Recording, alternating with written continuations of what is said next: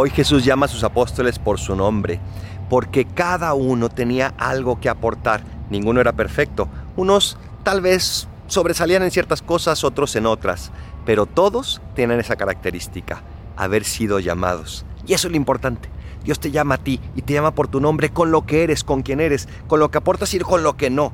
Pero lo que importa es que Él te está llamando. Respóndele que sí y entonces tu vida comenzará a ser mucho más feliz. Soy el Paradolfo, recen por mí, yo rezo por ustedes. Bendiciones.